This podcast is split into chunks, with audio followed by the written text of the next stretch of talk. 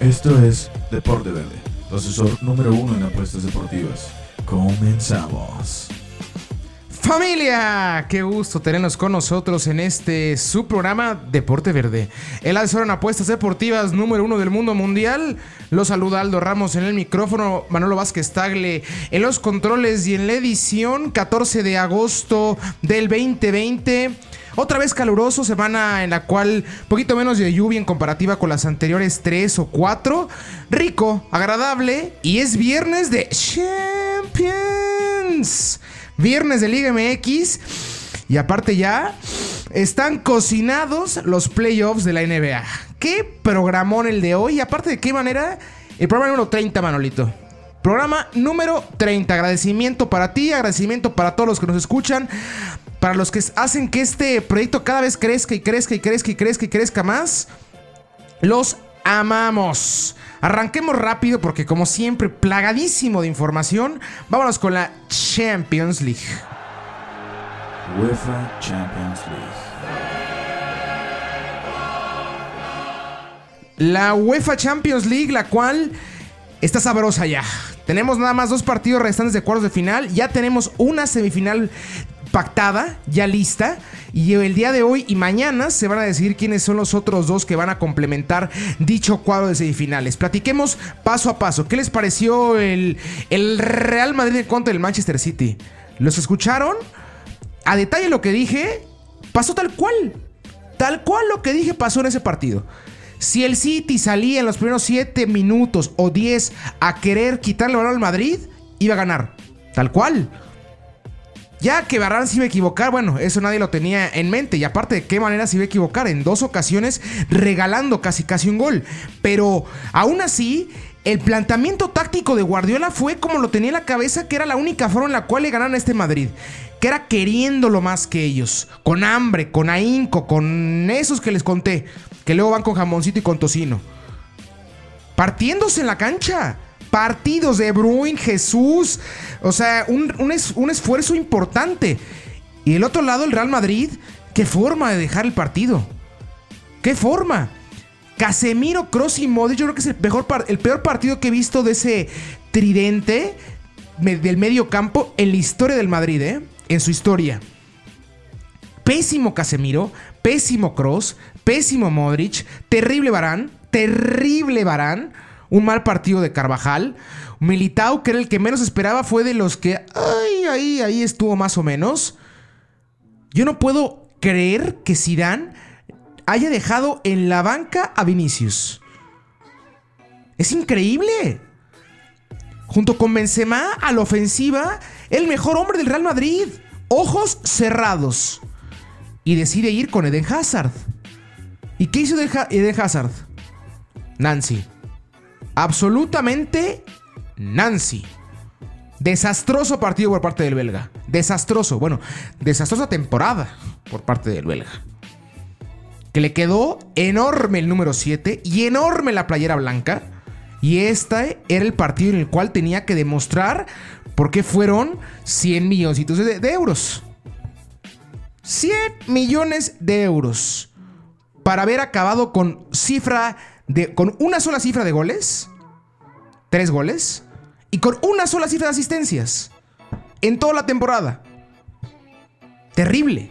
Terrible lo del Madrid, terrible también me parece lo de Zidane, el haber dejado en la banca a Vinicius, el no haber metido a Valverde. A mí no me gusta mucho Isco, pero Isco viene siendo un regular en el planteamiento de Zidane y prefirió antes meter a Asensio. ¿A Jovic? No ha jugado todo el parón, no había jugado posparón ni un solo minuto. Y ahí va en el partido más importante de la temporada. Yo lo entiendo. Eh, los dirigidos por Joseph Guardiola acaban llevándose el partido, acaban avanzando a la siguiente fase. Y ese mismo día estábamos viendo una sorpresota. Para mí fue una sorpresota. El Lyon sacó a la Juventus. La Juve gana, el partido dos goles por uno. Pero el gol de visitante y haber perdido la ida un gol por cero acaba haciendo su penitencia y quedan fuera. Quedan fuera de la Champions. Cristiano Ronaldo, el cual como que empieza a oler que ya quiere buscar otros mares. Por ahí Se rumoró la semana pasada, tan pronto quedaron fuera que París. El día de ayer, Bien Sports y varias este, publicaciones en Europa empezaron a hablar de la posible llegada de Ronaldo al Barcelona. Jorge Méndez, el representante de Cristiano Ronaldo, al parecer, dice las malas lenguas, que ofreció a Cristiano al conjunto del Barcelona. ¿Se imaginan eso? ¿Creen que veamos la dupla Cristiano y Messi en algún momento de nuestra vida? ¿En un equipo? A mí me suena muy raro. Me suena muy raro. No creo que pase. Lo veo muy, pero muy, pero muy complicado. Pero es el fútbol. Y en el fútbol pasa todo. En el fútbol pasa todo. Entonces el Lyon y el City avanzan el día, el día viernes. Ambos se enfrentan el día de mañana. Un partido el cual, reitero, la lógica me dicta que va a pasar alguien. Pero esta Champions es la Champions de lo ilógico, de lo atípico. Puede pasar lo que sea. Puede pasar el que sea. Entonces, yo creo que el City tiene todas las herramientas para hasta pasarle por encima al Lyon. O sea, ganar con comodidad el día de mañana. Pero el Lyon viene a sacar a la Juventus. Y el Lyon no, no es que jugara mal, ¿eh? Fue un golazo de Cristiano el segundo. Y poco más, ¿eh? Poco más lo que hizo la Juventus. El Lyon bien paradito. Aguari y Depay que están jugando excelentísimo. Un equipo el cual yo tenía muchas dudas sobre ellos, muchísimas dudas, lo platicamos. La falta de ritmo, tanto tiempo sin jugar, que no tenía una plantilla tan vasta. Pero Pim, están en cuartos de final y van a competir en, en 90 minutos. Es a un partido, en terreno neutral. Todo puede pasar. Reitero, la lógica me dicta que va a ganar el City y cómodo. Tres goles a cero, tres goles a uno. Es el marcador que más veo. Tres goles del City. Entonces ahí está la apuesta. Altas de dos y medio gol en primer tiempo por parte del City y miré yo directo con el City. Pero, como siempre le digo, no hay nada escrito en este deporte. El Lyon puede dar la sorpresa. Habrá que ver el día de mañana. Después, el sábado, tuvimos las otras dos llaves que faltaban de octavos de final, que era el Barça en contra del Napoli y el conjunto del Bayern München en contra del Chelsea partidos bien diferentotes, ¿no? Por, por, un lado el Bayern en contra del Chelsea, el Bayern facilísimo, como le dije, pasó riéndose, riéndose. Un balance del, del 2015 para acá, cinco años de Champions. El balance contra equipos de Londres, que es Tottenham, Arsenal y Chelsea, es de 33 a 9. 33 goles a favor, 9 en contra. Se llama hegemonía eso, ¿no? ¿Qué forma de dominar a los equipos ingleses y a los equipos de Londres por parte del equipo del Bayern? Y hoy en día es por bastante el máximo candidato a llevarse la Champions. ¿Por qué? Porque fue campeón, porque no ha bajado el ritmo, porque la Champions se demostró que está jugando a altísimo nivel, porque tienes hoy en día el delantero con mejor ritmo del mundo, tienes un proyecto sólido, tienes una gran defensa, tienes un buen medio campo, creo que es la parte más timoratita que tiene por ahí el Bayern, que es el, medio campo, una delantera impresionante con Nabri, Pérez y Lewandowski, generación de, goles ahí Müller, atrás tenemos a Pavard, a Kimmich, a Davis, a Alaba, Boateng, Zule no paro, no paro. Y pasa por encima del Chelsea. Yo les dije que a mí el Chelsea me, gustaba cómo venía cerrando. Y si el Chelsea hubiera estado como está ahorita, en el partido de ida, a lo mejor y hubiera sido diferentón nada más el marcador global. Porque yo aún así veía al Bayern avanzando por ese control y ese dominio que tiene sobre los equipos ingleses y aún más sobre los equipos de Londres. Y el otro partido, el Barça en contra del Napoli, un partido polémico. Un partido muy polémico. El, primer gol del Englet para muchos es falta. Yo no, no, no voy a dar la opinión en, esta ocasión, voy a dejar las cosas como las vi. No voy a dar mi opinión sobre, sobre si fue correcto o no, porque le voy al Napoli. al final de cuentas, por ahí se puede meter la playerita a taparme los ojos, entonces voy a decir lo que pasó. Ok, primer gol del Englet. Brazo puesto en la cara de Deme, remata. No hay falta. Eh, órale. Siguiente. Una tremenda jugada por parte de Messi. Tremenda jugada por parte de Messi, el cual le define a poste cambiado a Ospina, casi casi en el suelo. Nada que hacer. Absolutamente nada que hacer. Acto seguido, gol anulado a Messi. Una mano muy rigorista. Muy rigorista, habrá que decirlo. Parecida a la de Benzema. En, en, Liga, ¿se acuerdan? Contra el Villarreal, que generó muchísima polémica. Contra la Sociedad. Sociedad Villarreal, no me acuerdo cuál fue de los dos. Me parece que es contra la Sociedad. Que la baja con la playera, con la manga, pero se acomoda, no la pitaron. Y esta sí pitaron la de Messi. Acaban anulando el gol del, del Rosarino. Y después viene una jugada muy extraña. Penal a favor del Barcelona el cual Koulibaly va a despejar la bola, levanta la pierna, se ve perfectamente cómo está levantando la cara al horizonte, buscando algún complemento, algún compañero para salida o para simplemente despejar el balón. Y aparece Messi por la espalda y se mete literalmente el cuerpo en la trayectoria de la pierna, en la trayectoria del despeje. Y acaba pues sancionándose el penal, le acaba pegando Colibali con obviamente con fuerza porque iba a despejar el balón, pero acaban pitando penal. A mí me parecía muy complicada, muy rara, por el hecho en el cual Koulibaly no tenía la manera en la cual quitarse la pierna, quitarse de la trayectoria del, disparo. O sea, no había forma en la cual Koulibaly lograra moverse de las cosas. No había forma. Messi va a chocarlo, Messi va al contacto. Y si me preguntan, me parece complejona de pitar, ¿eh? Complejona de evitar, pero reitero, no voy a opinar, no voy a decir nada porque la playera me puede pesar.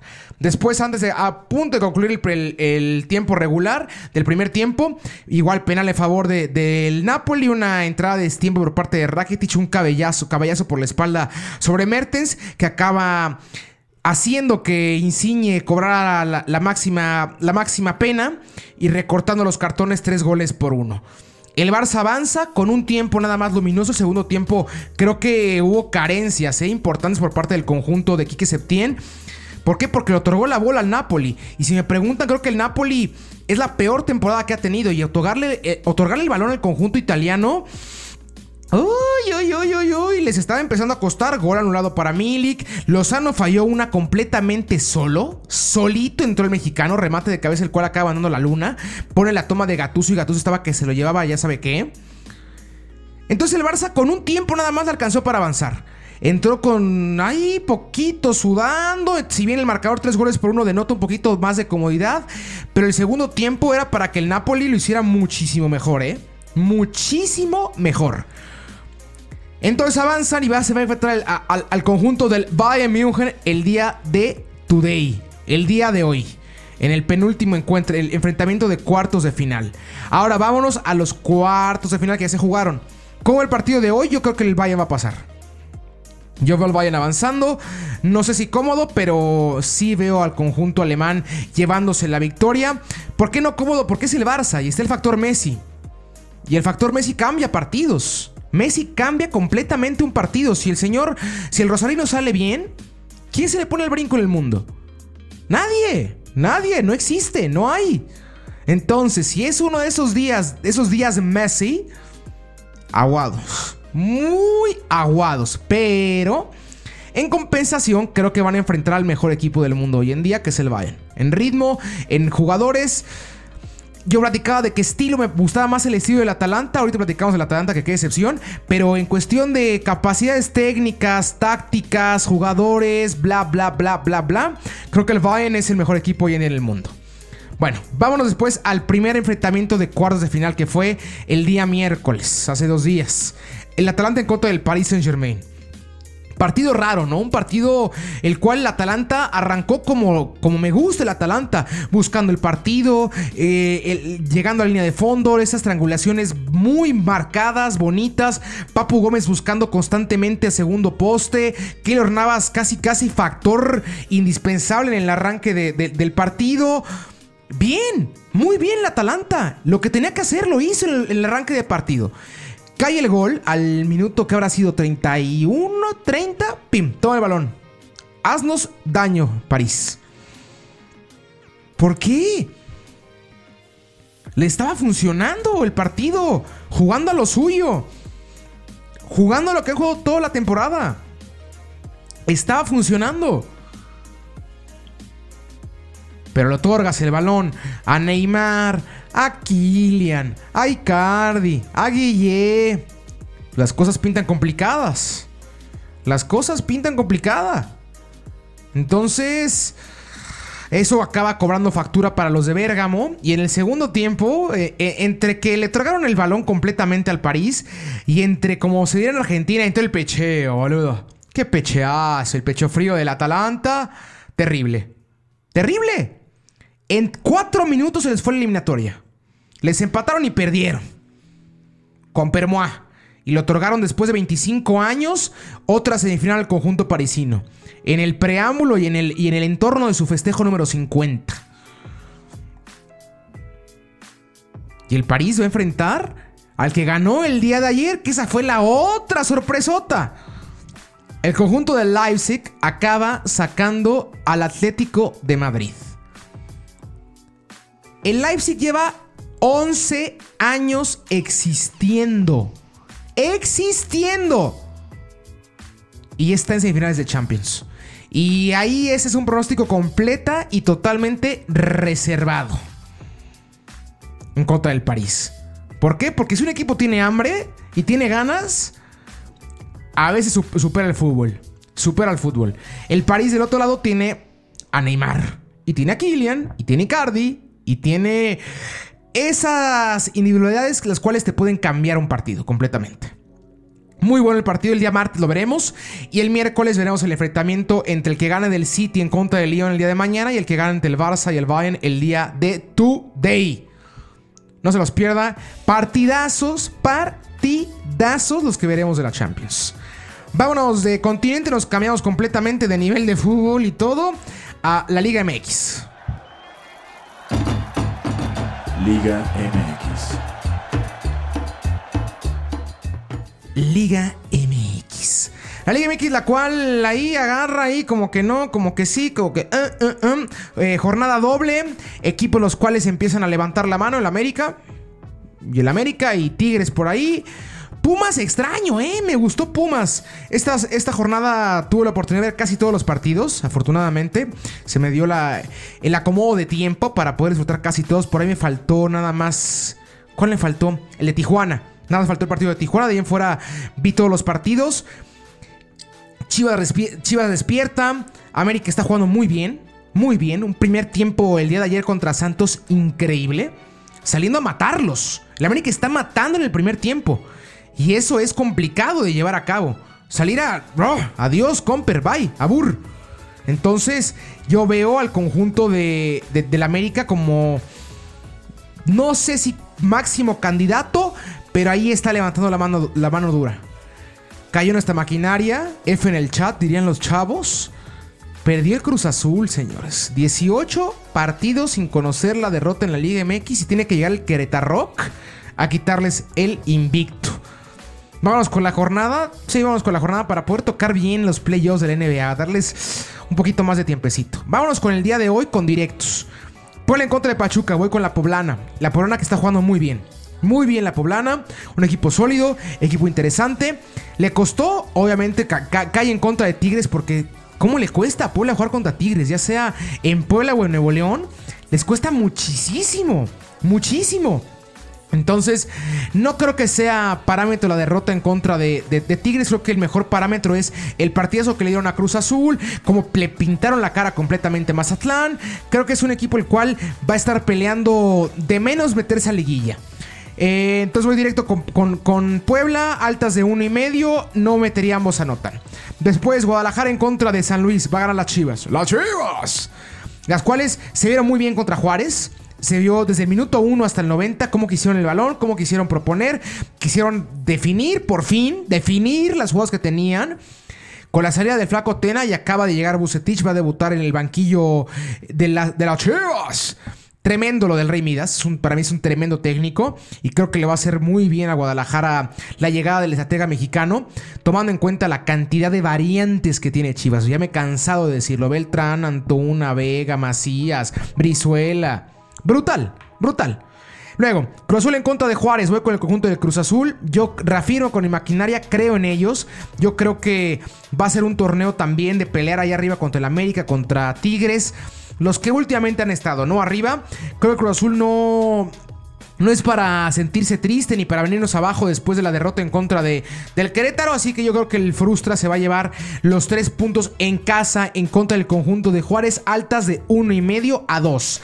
Mazatlán en contra de Pumas en el Kraken. El conjunto de Mazatlán que ganara la semana pasada en contra del conjunto del Toluca, el, justamente el día viernes pasado, y ahorita tendrá un enfrentamiento contra unos Pumas, el cual vienen de empatar en contra de Monterrey.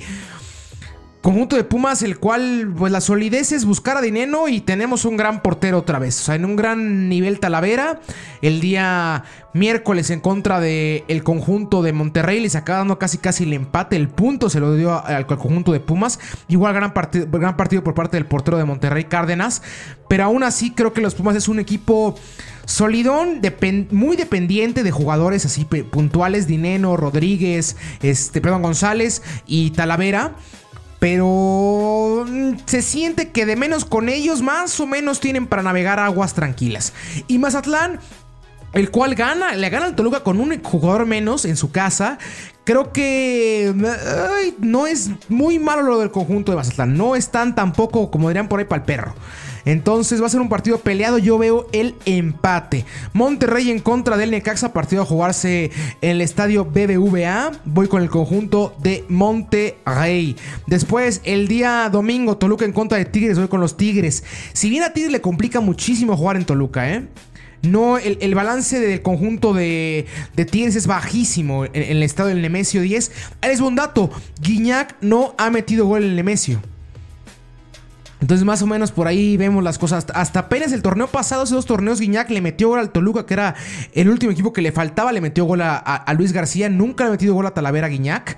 Esas cosas de las cuales tiene Tala y, el, el, Toluca. Pero aún así va al conjunto de Guadalajara, de Tigres llevándose los puntos. El Toluca llega desde septiembre sin victorias consecutivas. Le ganó Atlas el día de ayer en un partido el cual tenía que ganarle a Atlas por Deus, lo platicamos, Atlas es terrible terrible y aún así ganaron con dos penales. Entonces veo al conjunto de Tigres que llevamos el partido.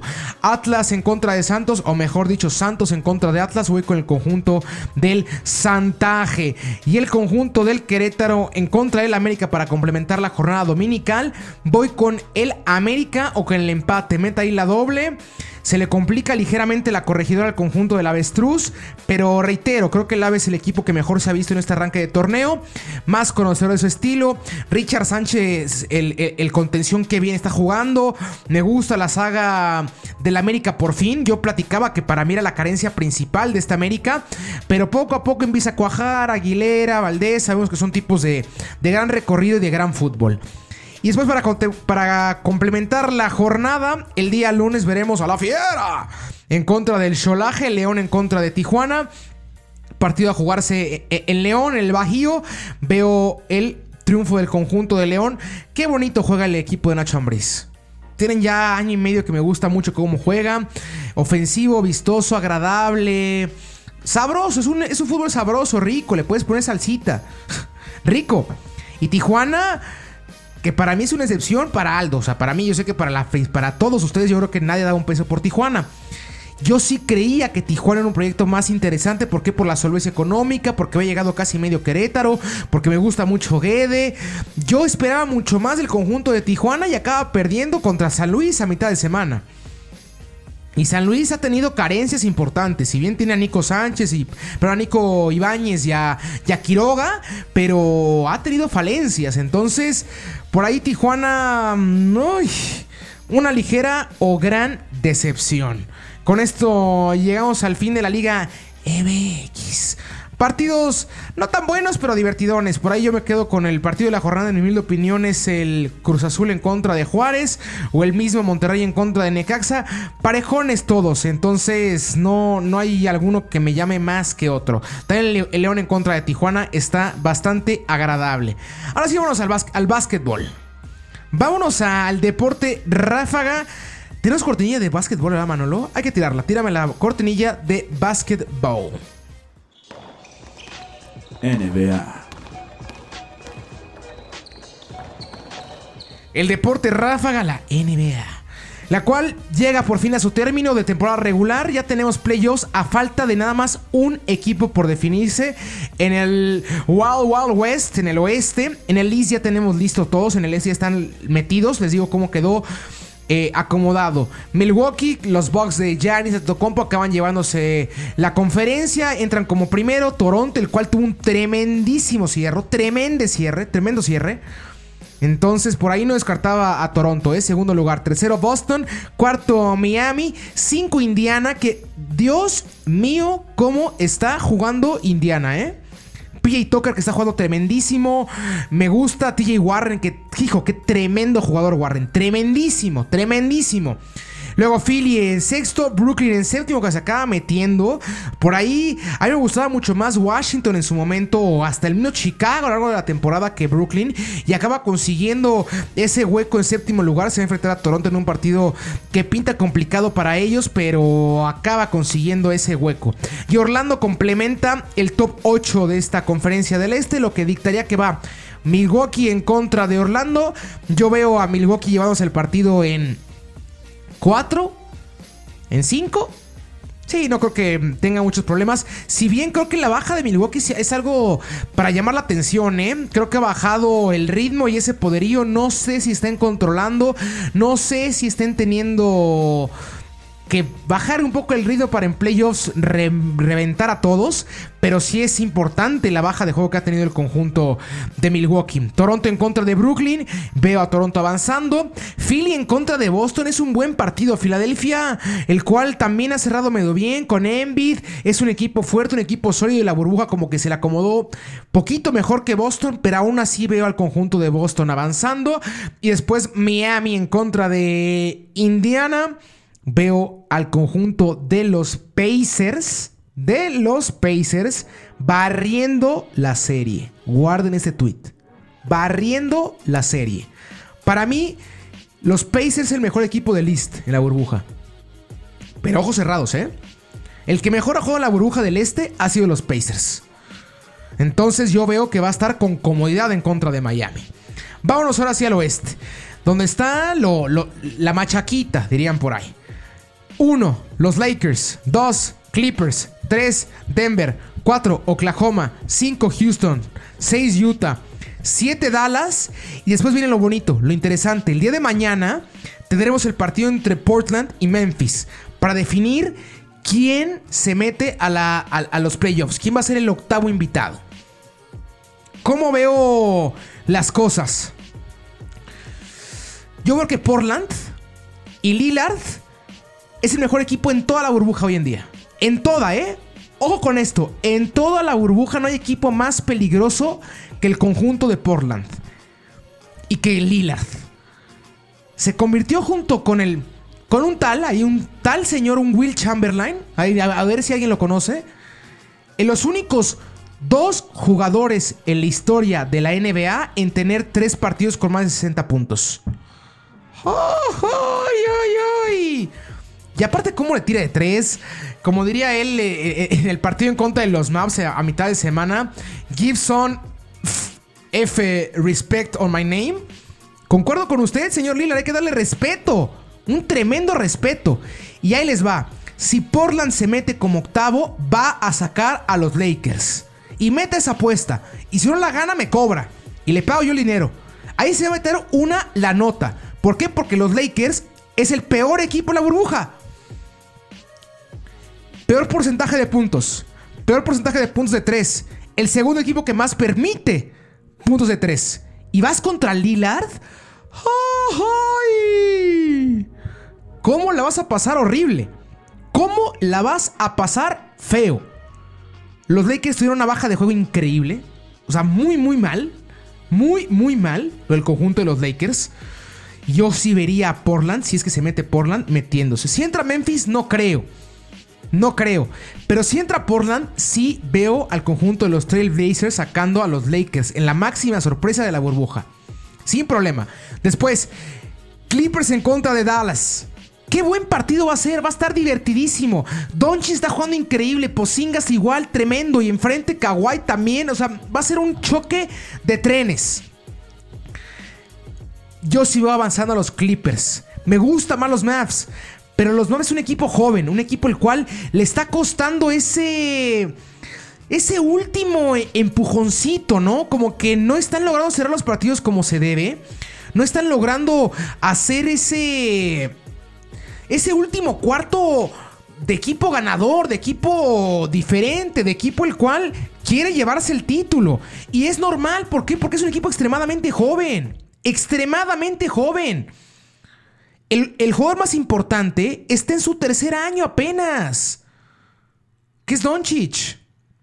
Entonces yo creo que los Clippers siguen siendo el máximo candidato a llevarse el, oeste y siguen teniendo en mi humilde opinión al mejor jugador hoy en día en ritmo junto con Lillard, que es Kawhi. Por lo cual yo sí creo que los Clippers van a avanzar. No cómodos, ¿eh? Nada cómodos. Va a costar muchísimo. Y más de un partido se va a, ir a overtime. Pero ese. ¡Uy! Ese último empujoncito le está faltando a los Mavs. Y creo que ese. ¡Uy! Sí lo tienen los Clippers. Después tendríamos el 3 en contra de, del 6. Que enfrentaría al conjunto de Denver en contra del conjunto del Jazz. El partido menos vistoso, entre comillas. Pero es un gran partido. Yo veo el conjunto del Jazz con Donovan Mitchell un poquito a la baja. En comparativo de lo que vimos en la temporada. Por lo cual creo que Denver la va a tener un poquito más fácil. No sé cuál sea el alcance de Denver. Va a depender mucho de quién se enfrente. Entonces yo creo que por ahí puede avanzar el conjunto de Denver con, entre comillas, comodidad. Y para complementar la, los playoffs del lado oeste, el conjunto de el Thunder en contra de Houston. Houston que junto con Portland, junto con los contra, junto con Phoenix, qué bien le sentó la burbuja Houston. Qué bien. Harden y Westbrook llegando a empatar al señor Shaquille O'Neal y al señor Kobe Bryant en la dupla con más puntos en la NBA. en el 2001 la tuvo, la rompieron este Shaq y Kobe y en esta temporada Harden y Westbrook los equiparan. Les vino muy bien. Covington está jugando excelente. Anderson está jugando excelente. Y a diferencia de los Mavs, a diferencia de todo lo que llevaba Houston, que era un equipo el cual durante cuatro cuartos, tres cuartos y medio, era el líder, llevaba el partido siempre a favor. Al cierre perdía, ahora es a la inversa. Le cuesta todo el partido, pero último cuarto, ¿cómo aprieta el lesador del conjunto de Houston? Eh? ¿Cómo le aprieta y cómo le mete? Y si tienes a Harden en ritmo, ¡ay! Las cosas que vienen. Las cosas que vienen. Tremendos partidos. Platicaron la próxima semana de cómo se quedaron las siguientes, las siguientes fases. Pero por lo pronto no se pierdan los playoffs por el amor de Deux. Porque son partidazos. Y con eso llegamos al fin del programa de este su programa, su programa, no nuestro, su programa Deporte Verde. Yo fui Aldo Ramos, Manolo Vázquez Tagle estuvo conmigo en los controles y en la edición. Le repetimos muchísimas gracias por, por dejarnos entrar a sus oídos, a sus hogares y regalarnos este episodio número 30. Síganos en nuestras redes sociales, arroba Deporte Verde en... No, quite la arroba, Deporte Verde en Facebook, arroba Deporte Verde en Twitter y en Instagram. Nos escuchamos la próxima semana. Un abrazo y que haya suerte. Esto fue Deporte Verde, profesor número uno en apuestas deportivas. Escúchenos cada viernes con nuevo contenido. Síguenos en nuestras redes sociales, Deporte Verde, Facebook, Deporte Verde, Instagram y Twitter. Hasta la próxima.